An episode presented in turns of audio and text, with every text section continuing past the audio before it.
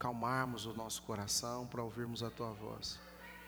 Usa-nos nessa manhã, fala através da tua palavra, que é poderosa e rica aos nossos corações. Amém. Nós encerramos hoje a série é, Guarde seu coração, você é aquilo que ama. Domingo passado, o presbítero Guizão esteve conosco, foi uma bênção, pregando aos nossos corações. E eu, particularmente, fui muito abençoado com a sua palavra. E esses dois últimos domingos, domingo passado e hoje, nós encerramos falando de algumas liturgias internas. Nos dois primeiros, nós falamos de liturgias externas. E só para você relembrar, o que nós temos chamado de liturgias, né? que na verdade o James Smith uh, fala de liturgias, o que de fato é liturgia, uh, são as nossas é, rotinas, né? são as nossas narrativas que nós criamos, muitas vezes de forma perceptível, conscientes, e muitas das vezes não. Nós vamos desenvolvendo aí é, liturgias, narrativas e sem intencionalidade. E aí quando nos vemos, é, nós nos deparamos com uma realidade ou um estilo de vida que não está coerente ou em conexão com o Evangelho, com aquilo que a palavra de Deus nos diz. E só para você ter uma ideia, isso que nós fazemos aqui é uma liturgia. Cada movimento desse culto, né, cada parte desse culto faz parte de uma liturgia. E o James Smith ele diz que ah, a nossa vida deve ser, ou a partir, as nossas liturgias devem ser a partir da liturgia central, ou seja, congregacional, da comunidade, do domingo. Né? Ela deve refletir ah, no nosso cotidiano, essa liturgia, ou esse culto que prestamos, né? essa narrativa que temos aqui. Hoje nós incluímos, por exemplo, é, aquilo que faz parte da nossa teologia reformada, da nossa, do nosso culto reformado, que é o tempo de confissão. Então, dentro da nossa liturgia cotidiana, diária, ah, do nosso dia a dia, das nossas narrativas, deve haver confissão de pecados, né? deve haver oração, deve haver é, generosidade, né? É, praticarmos generosidade, assim como nós fazemos aqui, a liturgia congregacional deve ser é, uma realidade no nosso cotidiano, ok? Então, a nossa referência como cristãos, como estilo de vida, parte daqui da, da ideia do culto como liturgia para a nossa vida, ok? Ah, nós temos uma referência de como nós devemos viver, como nós devemos nos relacionar uh, a partir daqui, a partir do que vemos aqui. Então, nós não estamos perdidos, nós não estamos sem direção, mas nós temos um ponto de partida, que é o culto congregacional. James Smith fala muito sobre isso. E ele citando Paul Jones, ele diz que eh, nós somos o que cultuamos. Então, no nosso dia a dia, aparecer tanto no culto congregacional ou no nosso cotidiano, como nós cultuamos. Isso é uma verdade. E para hoje eu parafraseei ah, essa frase do Paul Jones, traduzindo para o nosso tema de hoje, que eu vou falar sobre guarde o seu coração do consumismo. E eu parafraseei essa frase do Paul Jones dizendo que guarde o seu coração, ou melhor, nós somos o que consumimos. Ah, o Paul Jones dizendo: Nós somos o que cultuamos. Hoje, para a nossa reflexão, para essa meditação, eu parafraseei dizendo, de forma introdutória: Nós somos o que consumimos. E a grande pergunta nesse início é, é: todos nós somos consumidores, sim ou não? Consumimos de alguma maneira. Marcelo tem especialidade nisso, né? Se for conversar com o Marcelo sobre isso, você vai ter ali um, um PhD nessa área. Então, ele fala muito bem sobre esse aspecto. Uh, mas a grande pergunta é, e você não precisa me responder, responda para você mesmo: uh, o que você tem consumido? O que você consome diariamente? E aí, talvez você, nesse momento, se precipite em dizer: essa mensagem de hoje não é para mim, porque eu não sou um consumidor. Eu lido muito bem com as finanças eu lido muito bem com o meu dinheiro. Eu não sou aquele que vê e já compra. Não. Ah, nós não se precipite em dizer isso, porque esse, essa palavra é, é, consumir ou consumidores, ela é muito mais abrangente do que nós imaginamos. Ela não se limita apenas no consumo de bens materiais ou de coisas que a gente pode apalpar, né? mas também de muitas outras coisas que a gente vai ver aqui nessa manhã. Então eu quero falar um pouco sobre isso, sobre essa realidade que nós vivenciamos. O, o James K. Smith também, um outro autor nesse livro, não me lembro qual o nome do autor, mas ele diz, esse autor dizendo que uh, o século XX é o século do consumo, né? onde a realidade de, do consumo aumentou. E aí sim o James K. Smith vai dizer que nós é, amamos aquilo que nós desejamos. Né? Nós somos o que desejamos, você é aquilo que ama porque você vive desejando e querendo cada vez mais aquilo que você deseja. É bem estranho isso, bem difícil às vezes de, de entender na nossa mente, mas é exatamente isso. Por isso os, o tema do livro é aquilo que você, você é aquilo que ama. Essa é a nossa realidade. Nós vivenciamos assim. E Jesus ele ele trabalha aqui no Sermão do Monte, que nós vamos ler esse texto, vários aspectos da vida.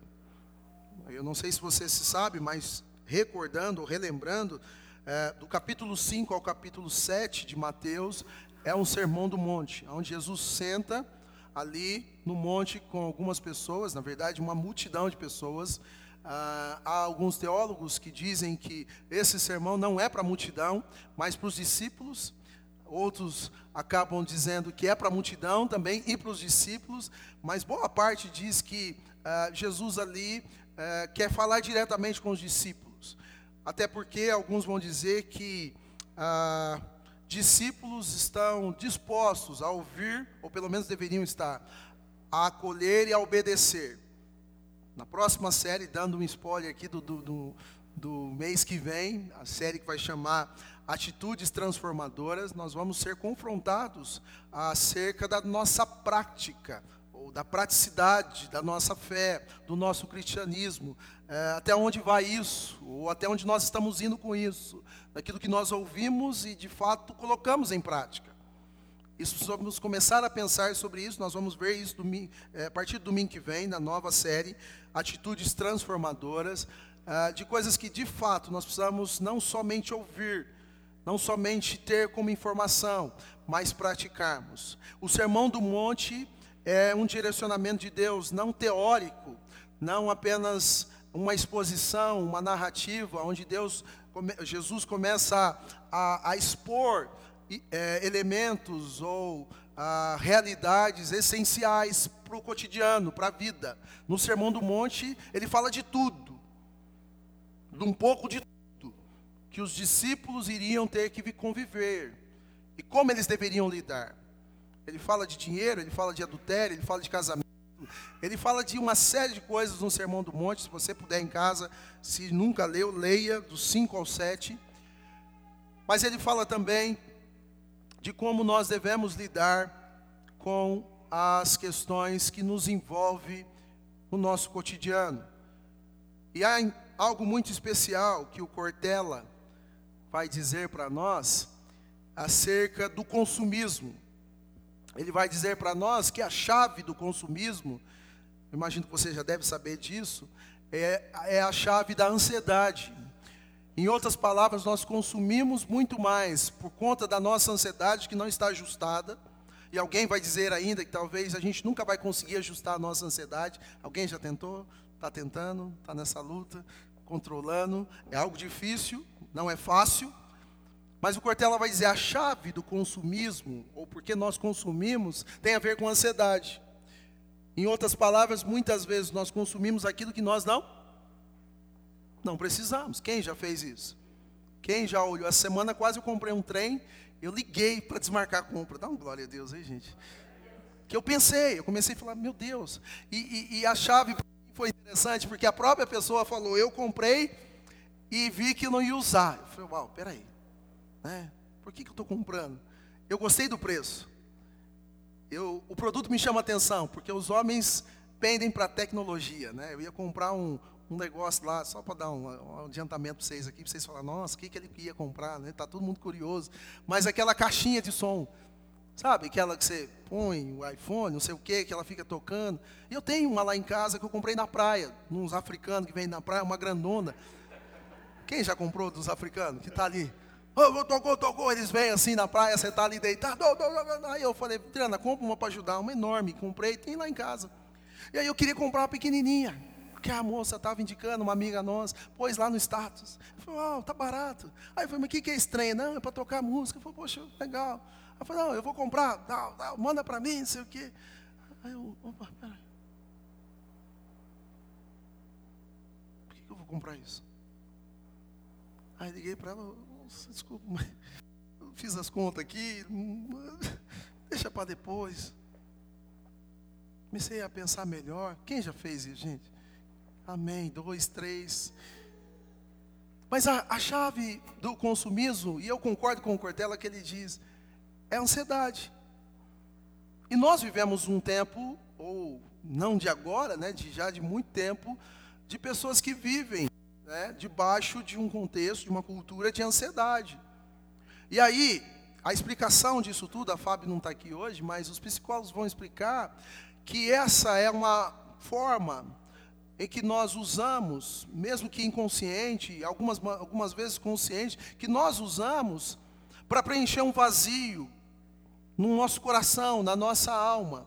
Por isso, o título da série, Guarde o seu coração, é nós estarmos atentos, porque Muitas vezes nós caímos nessas armadilhas, nós caímos nessas ciladas ah, que nos envolve de alguma maneira.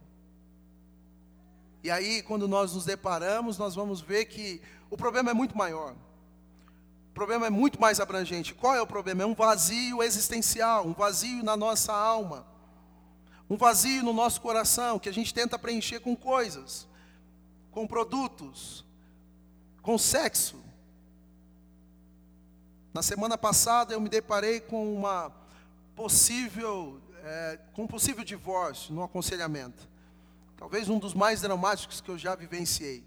E ali, né, que é muito raro, a moça traindo o esposo, a esposa traindo o esposo, é, eu percebi que na fala dela, e ela mesma verbalizou isso, dizendo: Eu tenho consumido pornografia porque eu tenho um problema com ansiedade. E a maneira de horas ali, isso não justifica traição. Minha mãe sempre diz: traição não justifica, em hipótese alguma, nada justifica uma traição. Mas ela disse: eu, eu tento preencher, de alguma maneira, esse, essa ansiedade. Eu pendo, tento pender para a pornografia. Essa é uma realidade não só dessa pessoa, mas tem sido um diagnóstico dos especialistas nos nossos tempos não somente a pornografia, mas alguns preenchem esse vazio com a bebida, cigarro, preenche esse vazio com televisão, com filmes, alguma coisa precisa, eu preciso encontrar satisfação em alguma coisa. Eu preciso mesmo que quase que é, é, numa tentativa de anestesiar ou de colocar em mim uma anestesia que possa amenizar toda essa ansiedade, tudo aquilo que eu estou sentindo. E Jesus vai, em resposta à tentação de Satanás, ali em Mateus capítulo 4, ele vai nos ajudar. Aqui é um spoiler também antes do texto que nós vamos ler nessa manhã. Ele vai dizer naquela ação, acho que é a segunda, se não me engano, ah, se não me engano é a primeira, ele diz para o Satanás: né, quando ele é tentado, ele diz: Nem só de pão viverá o homem. Essa é uma proposta da cultura deste século, do nosso tempo, ah, não especificamente para nós, mas já vem de muito tempo, de que nós podemos preencher o vazio, eventualmente, do nosso coração com coisas, com pessoas, com programas, com eventos, com atividades, de alguma maneira, mas nunca, e aí é o caos, jamais, em hipótese alguma, se alimentando da palavra. Nunca, jamais, em hipótese alguma, orando. Eu faço mais uma pergunta para você nessa manhã. Quando você se viu semelhante a essa situação, ansioso ou ansiosa, quando você se viu com o coração queimando, desejoso em consumir alguma coisa, para preencher o vazio que você estava sentindo, o que você fez? O que você consumiu? O que você escolheu fazer? Para preencher algo que era possível somente preencher a partir de um relacionamento com Deus, de comunhão com Deus. E aí mais uma pergunta que se segue a essa. Em algum momento você buscou preencher esse vazio, fechando no seu quarto, estando em silêncio, abrindo a sua Bíblia, orando a Deus, buscando a Deus. Em algum momento você você fez isso?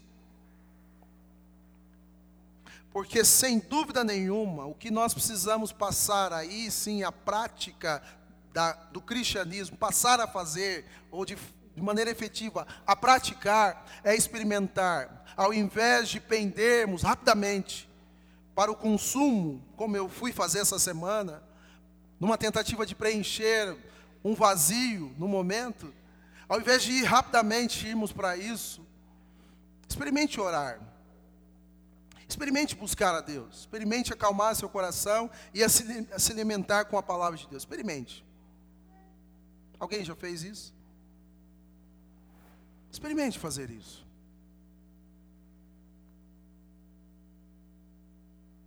O James K. Smith, eu já vou entrar no texto, ele faz a diferença entre vícios, os vícios e virtudes.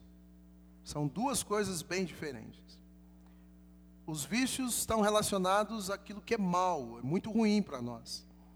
E as virtudes, como nós bem sabemos, está relacionado àquelas coisas que são boas. E aí o James vai dizer para nós que nós precisamos aprender a desenvolver boas virtudes. Em outras palavras, bons hábitos. Bons hábitos. E aí, dentro do nosso tema nessa manhã, nós precisamos aprender a consumir. Se temos que consumir, como todos somos consumidores de alguma maneira, a consumir boas coisas. E uma delas é, sem dúvida nenhuma, não no sentido pejorativo da palavra consumir, mas de conectar, de se relacionar, é estarmos na presença do Senhor. E nós estamos diante de um texto muito interessante, em que Jesus nos dá algumas soluções, alguns caminhos. Diz assim, a partir do verso 25, estou sem relógio hoje, a partir do verso 25, está aqui no celular de Mateus capítulo 6. Diz assim, no finalzinho do Sermão do Monte, Jesus diz para eles: Portanto, eu lhes digo: não se preocupe com a sua própria vida, quanto ao que comer ou beber, nem com o seu próprio corpo, quanto ao que vestir. Não é a vida mais importante que a comida, e o corpo mais importante que a roupa? Observe as árvores do céu, não semeiam, nem colhem, nem armazenam em celeiros, contudo o Pai Celestial as alimenta. Não tem vocês muito mais valor do que elas?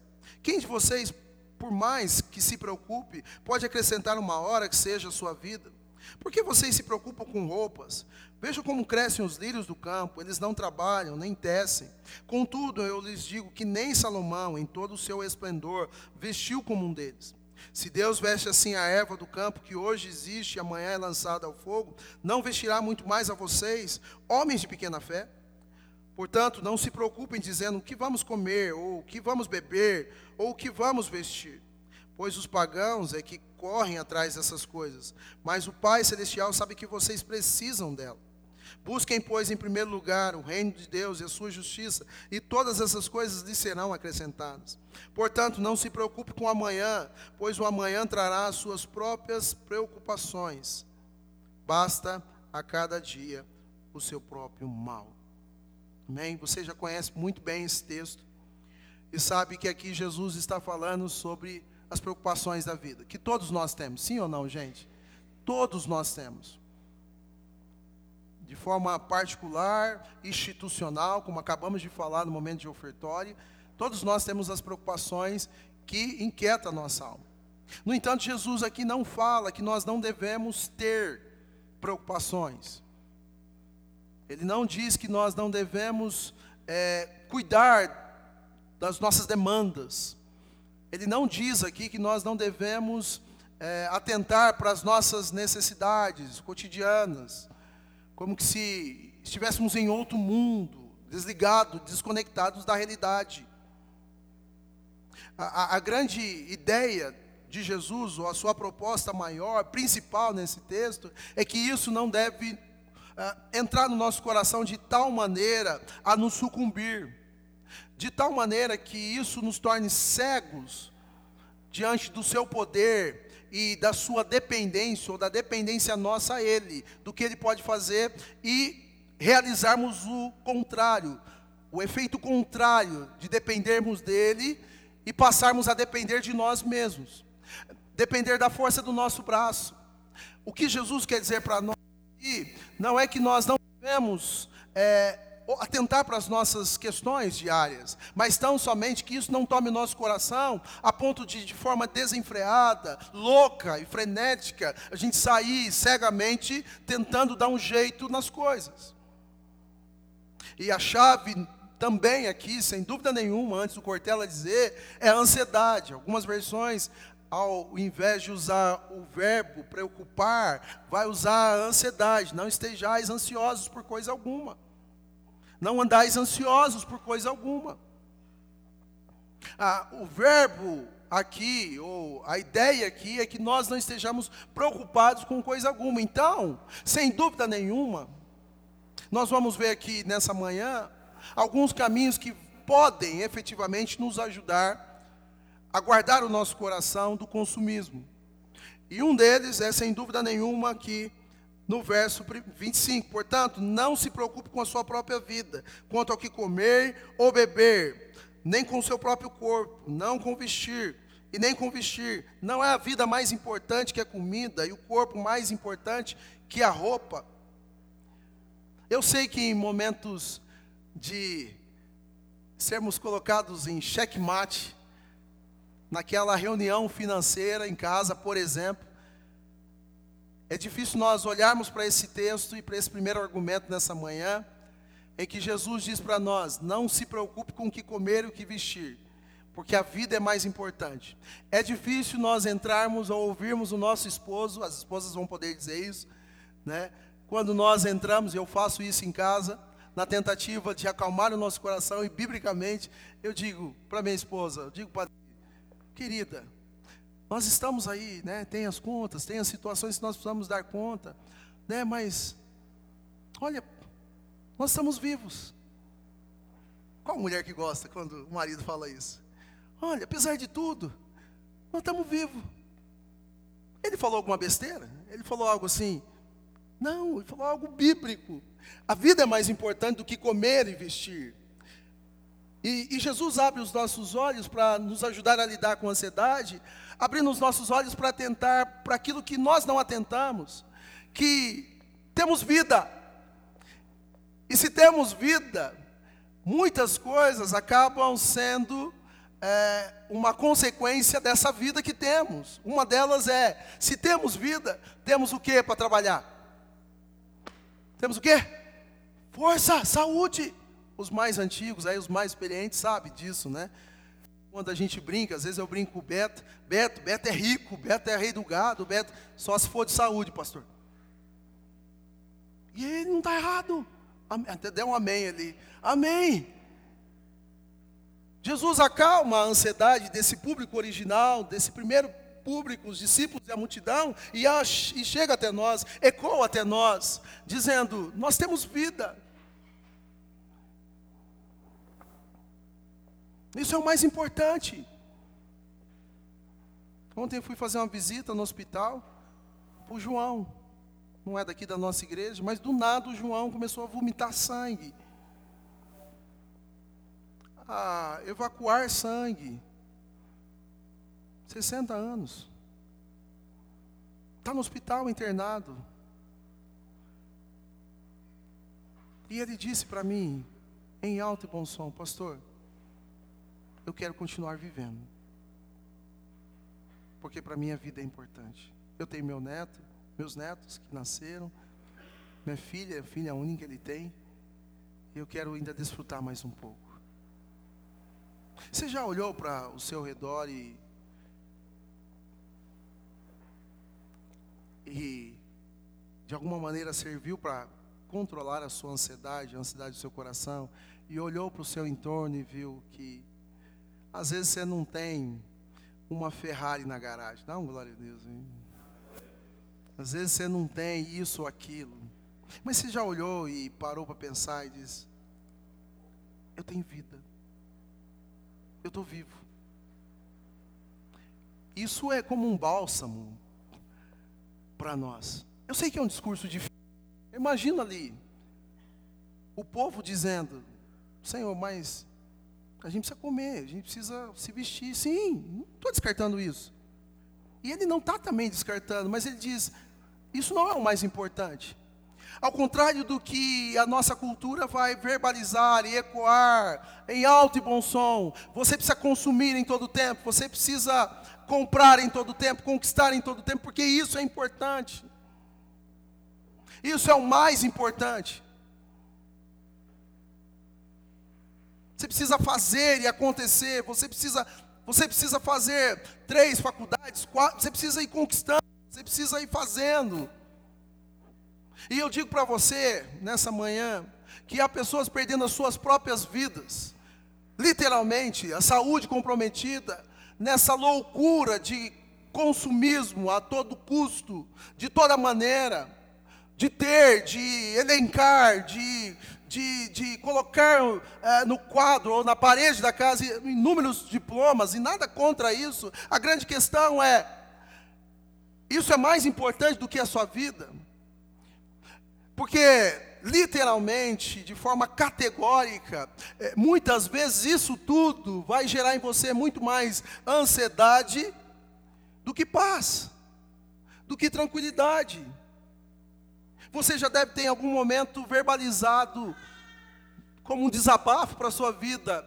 Eu quero viver uma vida leve, independente do que tenho, independente do que tenho como posse, do que posso fazer ou não eu quero ter leveza, eu quero acordar e viver leve com Deus e com as pessoas.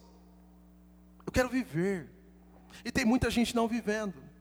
Tem muita gente veja não vivendo. Porque vive com doideiras, vive com em busca de um tanto de coisa que não faz sentido. Então, cuidado. A palavra imperativo é cuidado, porque isso, ao invés de trazer paz ao seu coração, vai te deixar com noites mal, de, de, de, noites mal dormidas, vai te deixar inquieto, vai te deixar agitado. Ô gente, por favor, não estou dizendo que você tem que ser um maltrapilho. Fala, tem misericórdia. Não. Eu não estou dizendo que você não tem que trabalhar, não. E também Jesus não está dizendo isso. Ele está dizendo aí que numa questão de valores. Coloque na balança sua e aquilo que você corre desesperadamente atrás. Coloque na balança. Vale a pena? Eu creio que não. Então, esse é o primeiro argumento de Jesus. E ele sustenta esses argumentos fazendo que, com que esse público original, os discípulos e a multidão olhem, e ele usa a expressão, o verbo observem, verso 26, as aves no céu, e eu imagino Jesus naquele momento dizendo, apontando, observem, olha aí as aves do céu, sim Senhor, elas não semeiam, nem colhem, nem armazenam em celeiros, contudo o Pai Celestial as alimenta. Não tem vocês, e aí ele volta os olhos para o seu público, para os discípulos, depois de olhar para os céus, imagino eu, ele diz: Não tem vocês mais valor do que essas aves que voam? Vocês não valem muito mais do que elas? Jesus traz esse comparativo para ajudar o seu público a entender o quanto é importante ou quanto valor tem a vida e na perspectiva dele, aos olhos dele. Então nós valemos muito aos olhos de Deus. A nossa vida vale muito. Vocês acham mesmo que se Deus quisesse, Ele não poderia te dar o que você pede tão intensamente, busca freneticamente? Você tem dúvida disso? Eu não tenho dúvida de que Deus pode me dar uma casa própria, duas, pode me dar um carro, dois. Eu não tenho dúvida do que Deus pode nos dar. Deus pode me fazer entrar numa faculdade, cursar um. Deus pode fazer muitas coisas. Vocês têm, não tem dúvida disso. A grande questão é se isso é algo que, de fato, Deus se preocupa, como nós nos preocupamos em ter, em conquistar. Se isso é algo que está na agenda de Deus, de maneira como está no nosso coração, na nossa agenda, a ponto de atropelarmos tudo e todos para termos. Na minha concepção, e biblicamente falando, é, me parece que não está na agenda de Deus, embora Ele possa fazer. E ao mesmo tempo, não estou te dizendo que você deve desconsiderar essas coisas, as suas buscas e conquistas. A grande, a grande questão é se isso é mais importante do que a sua própria vida.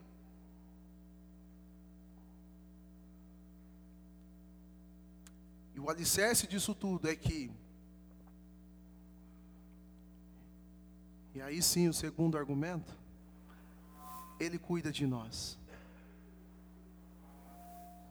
Em todo o tempo. Ele nos chama a olhar para o valor principal que é a vida, para acalmar ou amenizar a nossa ansiedade. Você está vivo? Quantos vivos nós temos aqui nessa manhã? Amém? Você está viva. Você acordou, está respirando, você está vivo. Amém? Em segundo lugar, é Ele quem cuida de nós, pois Ele fecha com o verso 27, essa primeira parte, dizendo: Quem de vocês, por mais que se preocupe, ou que por mais que andem ansiosos, pode acrescentar uma hora que seja à sua vida? Quem de vocês pode mudar alguma coisa? Uma hora que seja à frente. Quem de vocês ousa ou tem a pretensão de dizer que pode mudar uma realidade que somente Deus pode mudar? Quem de vocês pode dizer que é, vão e vão fazer acontecer e desfazer? Quem de vocês? Ninguém de nós. É eu que cuido de vocês. Nós precisamos acordar pela manhã, gente, todos os dias, dando graças a Deus, porque Deus, eu te louvo pela vida, eu estou vivo. Deus, eu te louvo porque o Senhor é quem cuida de mim. Não deixe o meu coração se enganar, achando que eu saio e volto para minha casa na força do meu braço. Não deixe o meu coração se enganar ou andar pretensioso, dizendo que eu que conquisto alguma coisa são as minhas as habilidades, são os meus recursos, são os meus meios. Não me deixe acreditar nisso porque o Senhor é quem cuida de mim. Eu estou completamente enganado, Deus, achando que eu posso é, coordenar, controlar, conduzir a minha vida, é o Senhor quem conduz. Por mais que eu queira, tudo depende do Senhor. Se esses mecanismos, ou se esses é, recursos da medicina estão funcionando, é porque o Senhor permite. O João pode dizer isso lá no hospital. Se isso e aquilo está acontecendo, é porque o Senhor permite. Não é nada que eu faça. Então a nossa ansiedade pode ser controlada a partir dessa vivência, de absorvermos essa realidade diariamente. Como está seu coração?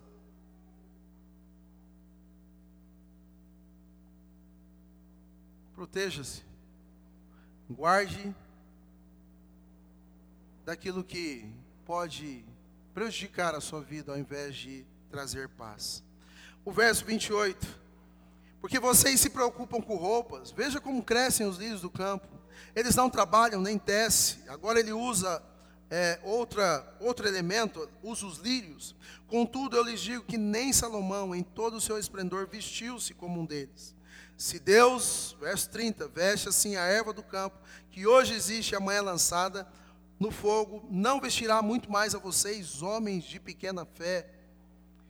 Agora, usando o elemento que preocupa, além do que comer, uma das coisas que gera inquietação em nós é o que vestir. Alguns não se preocupam tanto com isso. E talvez você pode usar aqui, sem dúvida nenhuma, outra coisa que também te preocupa além das roupas. Além das roupas. Talvez a sua casa própria está te deixando inquieto, agitado. Talvez a necessidade tenha te deixado inquieto.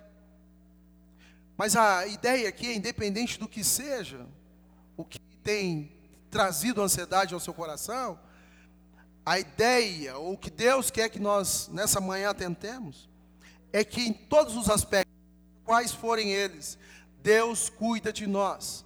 E Ele intensifica isso dizendo: além do que comer, também o que vestir. Eu cuido de vocês, assim como eu visto os lírios do campo, eu sou capaz de vestir vocês. Portanto, a pergunta novamente precisa ser feita. Vocês aqui têm dúvida do que Deus pode fazer? De que Deus pode mudar ou dar para vocês, como é que chama aquele trem lá? O closet que vocês desejam? É closet. Esses dias eu entrei num e falei, Jesus, que negócio bonito demais. Cerca você de roupas você nem precisa abrir nada, está tudo ali facinho. Eu falei, isso que é um closet. Né? Quem tem closet aqui? Não, glória a Deus. Né? Mas tem muita mulher que queria ter um closet. É, querida, é, é para ver várias roupas. Né? Várias, várias roupas. Pergunta número, número 6 da, da manhã. Quantas das roupas que vocês têm, que nós temos, nós usamos Quanto do que nós temos, nós usamos.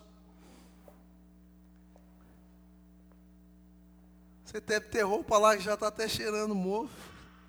Sim ou não, gente? Eu peguei isso aqui, eu ganhei lá de um americano nos Estados Unidos. Né? Faz tempo que eu não uso. Eu falei, Adriana, vou dar... hoje de manhã eu falei para vou dar isso aqui para alguém, porque já está largo para mim. Eu estou me sentindo grande, pequenininho de negoção aqui. Na época eu estava fortão, agora deu uma emagrecida. Eu falei, mas nem uso direito, só quando, sabe? E está lá no meu closet. Então, por que, que a gente anda preocupado com isso? Você já parou para pensar que, ah, preciso comprar mais uma blusa? Precisa. Precisa mesmo. Aí o argumento qual que é? O meu e o seu. Eu não me excluo dessa. Que às vezes eu caio também. Assim como você. O argumento qual que é? Eu preciso ter variedades. Ah, é, é, porque às vezes tem uma festa que eu vou usar aqui. Tem a festa ainda, não aconteceu a festa, não tem data para a festa, não existe a festa. Você está hipoteticamente pensando que vai existir, mas você não sabe nem se vai ser convidado. Mas é que às vezes vai ter uma festa que eu vou usar. Aí você compra. Você vai lá e compra. Não, deixa aqui. Deixa aqui. A minha mãe tem esse negócio. Eu falo, mãe, eu vou, às vezes eu vou lá fazer uma faxina na casa dela, pego as coisas para jogar. Eu falo, mãe, eu vou jogar. Não, deixa aqui. Mãe, deixa aqui, porque eu vou usar uma hora. Mãe, mas só tem isso aqui 10 anos, você vai usar quantos aqui? Me diz, não, uma hora eu vou usar, filho, deixa aí. Quem faz isso, gente? Todo mundo, né, Adriana? Não, deixa aqui que uma hora eu vou usar isso aqui. Será que você vai usar? Tem gente precisando. Então por que, que a gente fica doido para essas coisas? Porque a cultura do nosso tempo, nosso século, está dizendo em alta posição, você precisa, você precisa, você vai precisar uma hora, você precisa. E aí nós passamos pelos shoppings da vida, que atrai os nossos olhos, lembra do primeiro sermão? Nós somos atraídos pelo aquilo que vemos, atrai os nossos olhos e somos captados por aquilo ali, e a voz do consumismo do nosso tempo vai dizer: não, você precisa. Entra na loja, negocia e consome. É, aí você olha na sua carteira, eu estou aqui é, é, tentando ilustrar o que às vezes eu faço. Eu olho na sua carteira e falo, não, não tem dinheiro, mas eu tenho o meu. Resolvido o problema. E aí, numa espécie de ostentação, que me traz prazer e me traz tranquilidade na minha ansiedade, daquilo que precisa ser preenchido, com a palavra, porque nem só de pão vive o homem, Jesus disse. Eu vou lá e digo para a moça: Isso aí. Quase que dizendo para ela: Eu tenho dinheiro para pagar. Não tem, porque o cartão de crédito não é seu. Você não tem dinheiro. Tem ou não? Tem, gente. Você tem um limite lá. Mas é ilusório, porque não é seu. Você vai ter que dar conta desse negócio. Faça aí. Faça aí. aí você, ela passa para você e você sai. E aí você sai com a sacolinha da Zara. Dá um glória a Deus aí. Né? Sacolinha da Zara. Expondo no shopping. Nossa, olha, ele compra na Zara. Mal sabe eles, mal sabe eles que você não tem talvez nem janta na sua casa. Pasme você.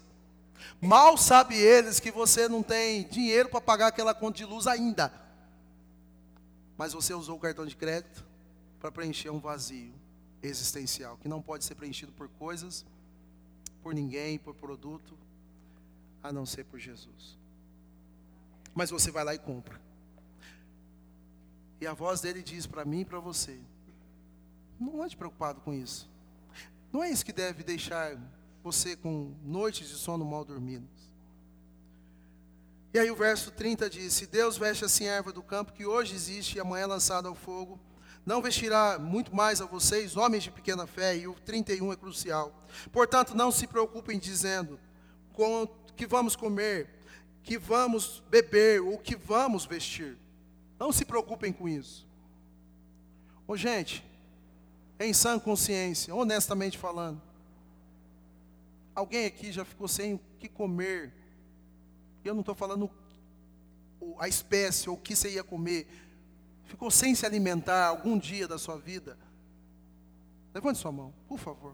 Acho que ninguém. Passou, amém. Passou fome, literalmente, mas Deus sustentou de alguma forma. Deus cuidou e não deixou morrer. Amém, gente. É isso que Ele faz. Ele cuida de nós. O que comer, o que vestir, o que beber, jamais. Jamais. A grande questão e ilusão que nós vivenciamos é que precisa ter no nosso domingo, todo domingo. Essa é uma ilusão. Um prato especial. Essa é a proposta dessa cultura. Não é domingo. Você precisa ter uma, um almoço diferenciado da semana. Quem disse? Quem disse? Quem falou? Quem já comeu aqui no domingo um ovinho frito, gente? Com uma saladinha de alface e tomate, um arroz, feijão. E aí põe uma farofa, irmã Ruth. Que delícia, irmã Ruth está falando, que delícia. Dá até vontade. E para ajudar aqueles que gostam, eu gosto. Põe uma banana. Eu gosto. Você põe ali e come. Domingo. Mas por que, que o domingo você tem que ir lá? Não, é domingo. Eu vou buscar um frango, mas você não tem dinheiro para esse frango. E você põe no cartão porque é domingo. Afinal de contas é domingo, eu preciso comer um frango assado. Eu não tenho dinheiro, mas eu vou comprar esse frango. É domingo, não pode ser uma comida do que é semanalmente. Não, gente, quem disse? Por que, que isso inquieta a gente de tal maneira?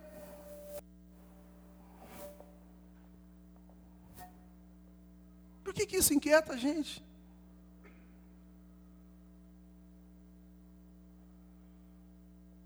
E ele vai dizer quem de fato se preocupa com isso. São os pagãos, verso 32, que correm atrás dessas coisas. Aqueles que não conhecem a Deus, que não dependem de Deus, aqueles que entendem que pode, através da força do seu braço, conquistarem as coisas, e dependem de si mesmos. Mas o Pai Celestial sabe que vocês precisam delas. São os pagãos que correm atrás. Mas eu sabe do que vocês precisam. Eu falei aqui da chuva. Nós não temos dúvidas de que Deus sabe que nós precisamos da chuva como seres humanos. Sim ou não, gente? Ele sabe. Ele conhece nosso corpo físico. Ele sabe até onde a gente pode ir. Embora às vezes a gente diz, nossa, esse ar está tão seco, não estou aguentando mais. Mas ele sabe que você pode mais um Ele sabe que a gente pode, como humanidade, aguentar mais um pouco sem a chuva. E aí no limite, talvez, ou antes disso, eu não sei o que ele está pensando, mas ele vai lá e abre, como é que chama, Beto? As comportas. Desce chuva. Desce, está na hora. E aí a gente diz o quê? Senhor, obrigado por essa chuva que veio na hora certa. E veio mesmo. Que aliviou nosso canal respiratório, as nossas crianças. Então eu sei o que você precisa. Uma das coisas que vai nos ajudar a acalmar a nossa ansiedade, a nos fechar para o consumismo, é a compreensão intelectual e empírica que Deus sabe o que nós precisamos. Intelectual, porque você tem isso na sua mente de forma teórica. Eu sei que Deus sabe o que eu preciso. E empírica, que é no sentido de experimental, experiência, vivência. Você vai poder trazer a memória que em outros momentos, em que você se viu em situação difícil também, em situação embaraçosa, você viu na prática o cuidado de Deus filme na sua cabeça. Você tem um HD em que você pode, às vezes, resgatar, acessar e dizer para sua esposa ou para seu esposo, para sua família: Deus cuida da gente. É, cuida, mas como? Lembra? Você se lembra? Você se lembra daquele aquele momento? Você se lembra? Você está lembrando? Não foi só de forma teórica, não é informação, mas é empírico, é vivência, é cotidiano é um Deus que, na prática, faz acontecer. Quantos se lembram disso em algum momento da sua vida? Deus cuidou de você. Em alto e bom som e disse: Eu que cuido. Você não precisa disso. Eu cuido de vocês. Vocês precisam disso. É disso que vocês precisam. Às vezes nós brigamos com Deus e ficamos chateados com Ele. Quem já ficou chateado com Deus? Só eu?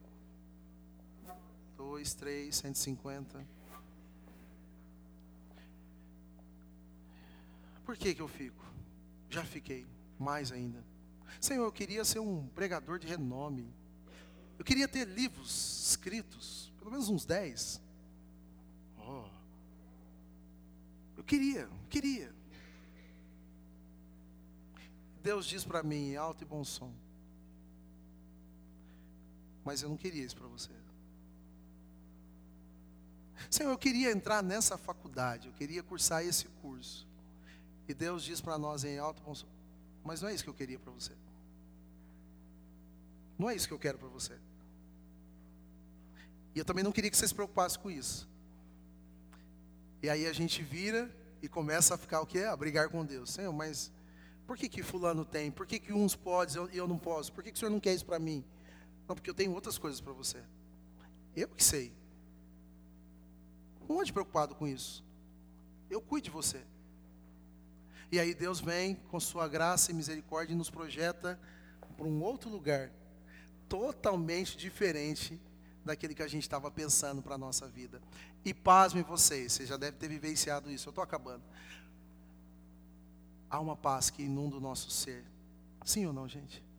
Algo que preenche de fato a nossa razão de existência mesmo sendo algo totalmente diferente do que a gente estava pensando antes. Mas não importa, o que importa é a paz que ecoa no nosso coração. Porque você ouve em alto e bom som ele dizendo: Sou eu quem cuida de você. Eu que sei que você precisa. Não é você que sabe, é eu que sei. E aí você fala: Deus, eu estou nesse emprego. Eu não imaginava estar aqui, nem queria estar aqui. Mas hoje é diferente. Eu sinto que o Senhor me colocou nesse lugar. Eu estou fazendo esse curso, não era o curso que eu ia fazer, mas o Senhor permitiu porque o Senhor assim quis. E eu louvo o Senhor. E eu sinto paz. O Senhor quer me usar nessa área. Eu, eu, eu. E a gente começa a entender que Ele é quem cuida de nós. Portanto, não busquem, não busquem aquilo que vocês anseiam de forma a desconsiderar o que Deus anseia. Por fim, verso 33 a 34. Busque em primeiro lugar o reino de Deus e a sua justiça, e todas essas coisas lhe serão acrescentadas. Portanto, não se preocupem, novamente o verbo preocupar, com o amanhã, pois o amanhã trará suas próprias preocupações. Basta cada dia o seu próprio mal. Dois elementos finais. primeiro deles, busque em primeiro lugar o reino de Deus e a sua justiça. Busque a sua vontade. Busque o seu querer. E aí é literalmente com oração. Dobrando o seu joelho, dobrando o nosso joelho, buscando em oração. Senhor, qual é a tua vontade? O que o Senhor quer para a minha vida? O que o Senhor planeja para a minha vida? E não ouse dar um passo, se se precipitar. Não ouse achar ou envolver a sua voz e embaixo assinar em nome de Deus, achando que é a voz de Deus. Espere Ele te dizer, Ele vai te dizer. Não se precipite em dar um movimento sequer. Espere Deus te dizer, é isso que eu quero que você faça. Ele vai te dizer. Isso só é possível por meio da oração. Busque em primeiro lugar o reino de Deus e a sua justiça. Em segundo lugar, nesse verso 33, somente possível pela oração e também somente possível por meio da sua palavra. Medite nela, conheça as suas vontades. Conheça os propósitos de Deus para a sua vida e para a minha vida. Está tudo aqui, não há nada que não esteja aqui. Ele vai te dizer em alto e bom som. Busque essa palavra em primeiro lugar. Comece a praticar antes de agir, orar. Antes de consumir, ouvir a voz de Deus. Buscar a direção dele. E por fim, não se preocupar com amanhã. Porque o amanhã, certamente, certamente, nas causas de, de intensificar a nossa ansiedade, está entre os primeiros lugares. Quem aqui não está preocupado com a segunda, que ainda não é realidade? Se tirar dois ou três aí é muito. Acho que todos nós. Ela não existe ainda. A gente não sabe se ela vai existir. Mas isso deixa o nosso domingo mal. Eu tinha um negócio comigo, muito tempo atrás, na minha adolescência e juventude, quando eu via o Silvio Santos, começando o programa do Silvio Santos no domingo, eu falava, nossa, segunda-feira. Acho que o Beto também tinha isso. Dava um negócio na gente, negócio ruim. Eu falava, nossa, eu não sei se eu assisto esse homem ou se eu vou dormir, porque eu não sei o que é pior. Se eu assistir ele, vai me lembrar, porque está acabando domingo. Eu falava, Senhor. E nem sabia se existia segunda. Desfrute do hoje. Desfrute do agora. Eu estou cheio de problemas. A semana foi intensa. Mas eu falei para Adriana hoje de manhã, vindo para cá, eu falei, eu vou desfrutar do domingo vou para a casa do Senhor, vou estar com meus irmãos e vou estar com a minha mente aqui no domingo. Tem tanta coisa para fazer hoje ainda, gostosa. Tem tanta coisa. É difícil, gente. Sim. Mas exercite. Confie. Descanse. Acalme o seu coração. Guarde o seu coração. Não caia nas loucuras desse século. Porque há muita gente, e aí esse é um dado real, que o curso mais procurado hoje, um dos mais procurados é psicologia, e vai aumentar ainda mais. Spoiler uma dica aí para quem vai estudar ainda. Vai aumentar ainda mais a procura, porque o ser humano está ficando doido. Mas doido, não com uma doideira tranquila, uma doideira desnecessária. Uma doideira que não precisava entrar. Buscando coisas perecíveis. E muitas vezes, muitas delas têm dentro de casa. Quem aqui nunca comprou e depois olhou e falou: Nossa, tinha aqui. Eu tinha. Nem viu.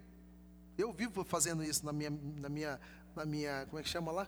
É, mercearia lá de casa, lá, a parte de, de, de. Nossa, comprei outro café, tinha café aqui, Adriano.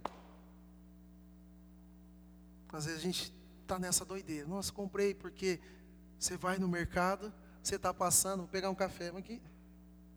Agora não, estou mais esperto. Eu mando para ela: tem café aí? Tem, não sei o que, tem, não sei o que. O Marcelo sabe disso e boa parte da gente também sabe. Né? Você vai com a listinha. Você vai antes, é, depois de comer, se alimentar bem. Tem umas dicas aí, né? Mas não se preocupe. Deus está cuidando. Deus está cuidando da gente. A gente vai cantar isso agora. Como nossa oração. 11 horas.